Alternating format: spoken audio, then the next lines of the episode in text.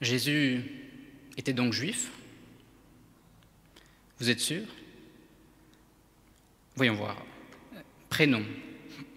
Yeshua, Dieu sauve. Un des cinq prénoms les plus donnés en ce temps-là. Le sabbat est fait pour l'homme et non l'homme pour le sabbat. Le sabbat est fait pour l'homme. Matthieu, Marc et Luc nous disent que c'est le jour des pains sans levain, que Jésus nous demande de partager le pain et le vin en mémoire de lui. Les pains sans levain.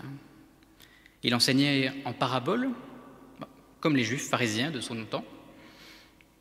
Les premiers chrétiens allaient consulter des rabbins pour interpréter les textes. Peut-être que ce n'était pas inutile déjà pour eux. Et au IVe siècle, un concile interdit aux chrétiens de se rendre à la synagogue, signe que certains allaient encore aux deux événements dans la semaine. Alors ce texte, c'est le pompon. Je suis venu non pour abolir la loi, mais pour l'accomplir. L'auteur de l'Évangile s'adresse à des chrétiens d'origine juive. C'est Jésus qui remplit les critères, les attentes formulées par les prophètes d'Israël. C'est lui le serviteur souffrant, le Messie attendu.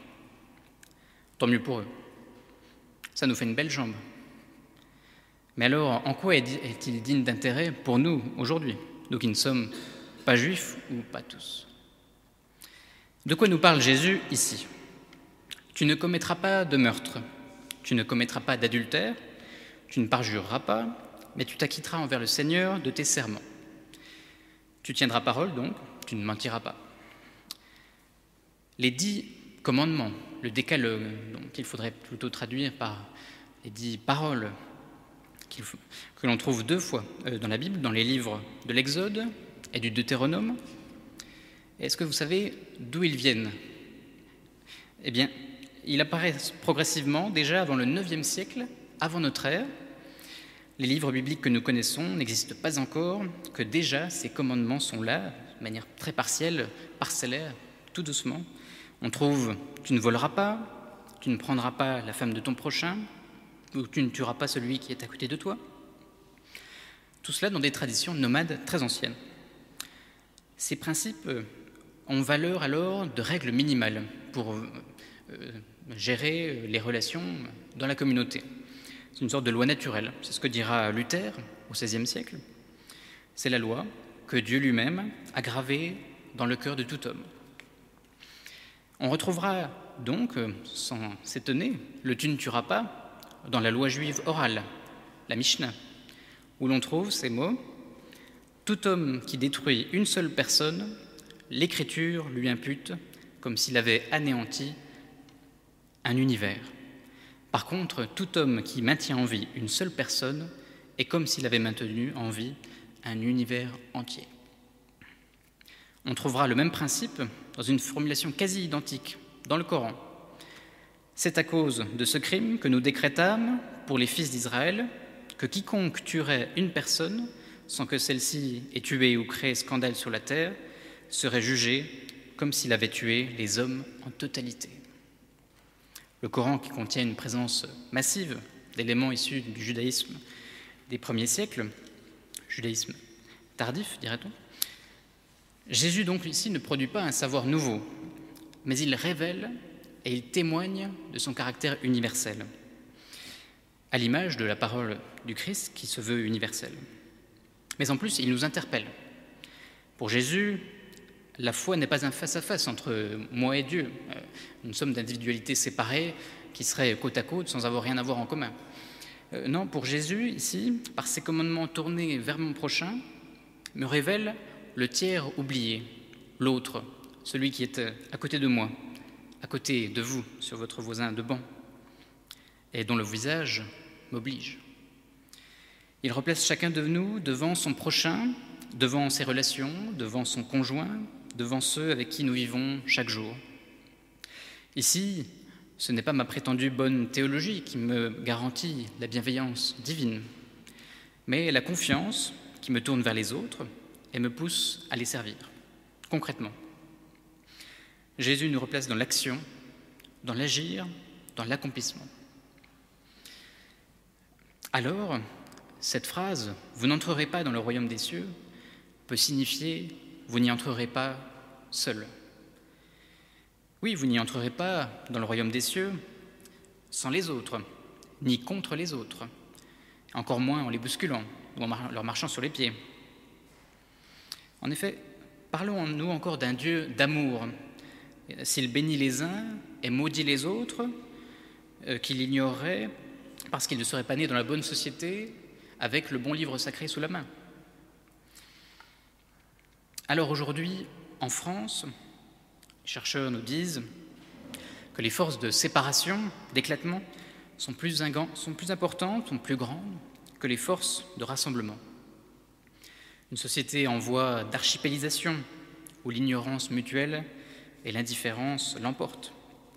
Et là, nous oublions peut-être ce que le verbe coexister veut dire. Cum existere en latin, exister avec. Peut-on vivre en chrétien en ignorant les autres croyants? Ignorer les textes qui font vivre les autres, n'est-ce pas déjà les ignorer en les rangeant au rang de croyances exotiques Et celle des chrétiens Est-ce qu'elles n'apparaissent pas autant exotiques aux yeux des agnostiques? Dans ces conditions, soit on continue à s'ignorer et à vivre séparés comme avant, soit on change. Au printemps 1999, à Rome, le pape Jean-Paul II reçoit l'imam chiite de Khaldoum. Et alors qu'ils sont en public, le pape prend un Coran et l'embrasse.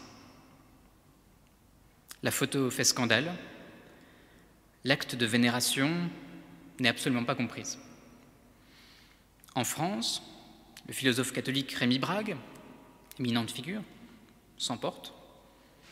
Il aurait mieux fait de le lire. Justement, je crois qu'être chrétien ici et maintenant en France, c'est ne pas ignorer les autres textes qui, euh, qui font vivre nos concitoyens. Le Coran fait partie du patrimoine commun de l'humanité, pour les chrétiens avec 25 figures bibliques en commun, de nombreux échos d'images et des données massives du judaïsme tardif, comme on l'a vu, et même la manière d'appeler Dieu, le clément, le miséricordieux, est déjà présent dans le judaïsme, en étant même très fréquent dans le Talmud de Babylone pour ce qui est de cette appellation. Quand Mohammed a commencé sa mission, il lançait des admonestations apocalyptiques annonçant la fin des temps. Son Dieu était conçu comme un justicier redoutable et inflexible. Et il a commencé à appeler Dieu le clément, le miséricordieux, lorsqu'il a fondé la principauté théocratique de Médine. Désormais, la fin des temps n'est plus d'actualité et Muhammad renonce à la posture de prophète apocalyptique au profit de celle de législateur. Alors, est-ce qu'on vous êtes déjà demandé comment un chrétien peut aborder le Coran? Avec quels critères? De manière sérieuse Eh bien évidemment, en chaussant lunettes de l'esprit. Les juifs et les chrétiens ont d'abord vu l'esprit dans le souffle sacré, le roi en hébreu, l'élan vital, c'est-à-dire dans le mouvement et dans la vie qui les entourait. Tout ce qui est constructif, positif donc, tout ce qui incite au don, à l'amour, à l'exigence éthique, gardons-le. Ce qui nous touche, nous, humains du XXIe siècle, alors que ce texte s'adressait à des humains du 7e, euh, si un passage vous touche, alors c'est peut-être qu'on touche là à une vérité universelle.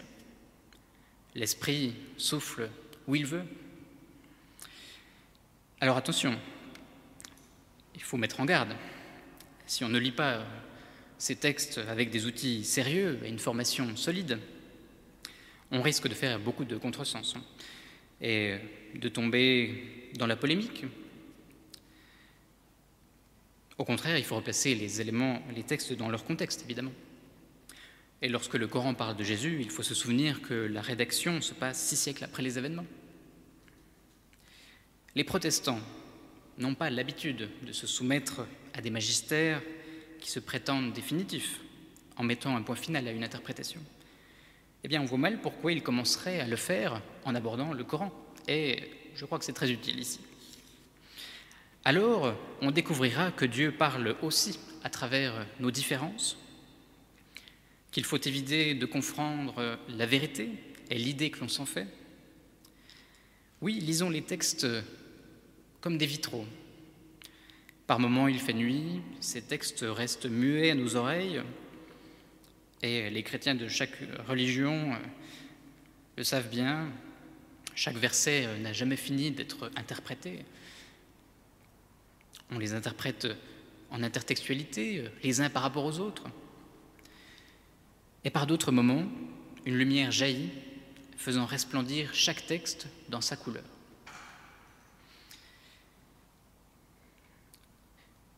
Aujourd'hui, les jeunes générations ont peut-être plus conscience de ces changements euh, de société, de ces différentes euh, euh, croyances qui cohabitent, qui coexistent tant bien que mal.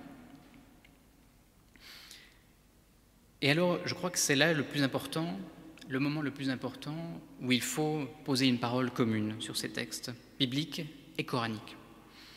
Oui, je crois que c'est le meilleur cadeau qu'on puisse faire à d'autres croyants, d'autres religions ou d'aucune. C'est la plus grande chose que nous pouvons faire pour la société, qui a vocation à devenir toujours plus une véritable communion de liberté, d'égalité, de fraternité. Une communion à l'image de notre propre corps, qui n'est pas un milieu clos. Les scientifiques nous en parlent comme d'un milieu vivant, avec des échanges, un lieu de passage, de relation.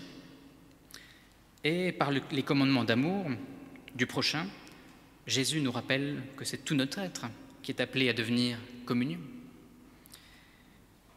Pour le judaïsme pharisien de l'époque de Jésus, obéir aux commandements de la Torah, c'est s'ouvrir au règne de Dieu. C'est cela qu'on appelle le royaume des cieux. Euh. C'est l'accepter pour soi-même. Pour Jésus, c'est un peu différent. Le règne est d'abord une force capable d'atteindre directement les personnes et de les conduire à des comportements concrets, témoignant de leur changement intérieur. Le règne est donc pour Jésus une relation particulière entre le Dieu d'Israël et l'homme. Et comme le dira très bien le christianisme oriental, l'homme est appelé à une synergie avec Dieu.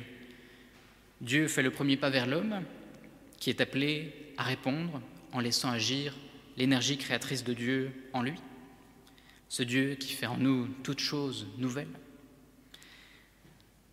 Le théologien luthérien Dietrich Bonhoeffer disait La religion a pensé un Dieu tout-puissant et un homme très faible.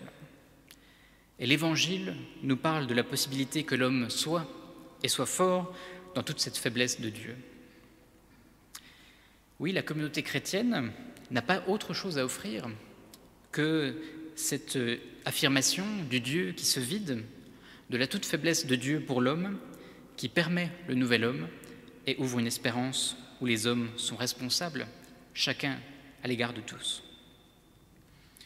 Nous pouvons voir euh, et reconnaître en Jésus l'incarnation d'une parole qui nous fait sortir de nous-mêmes, et en cela qui est véritablement déjà divine et qui nous offre l'image d'un Dieu qui se donne pour que l'homme soit vivant ici et maintenant.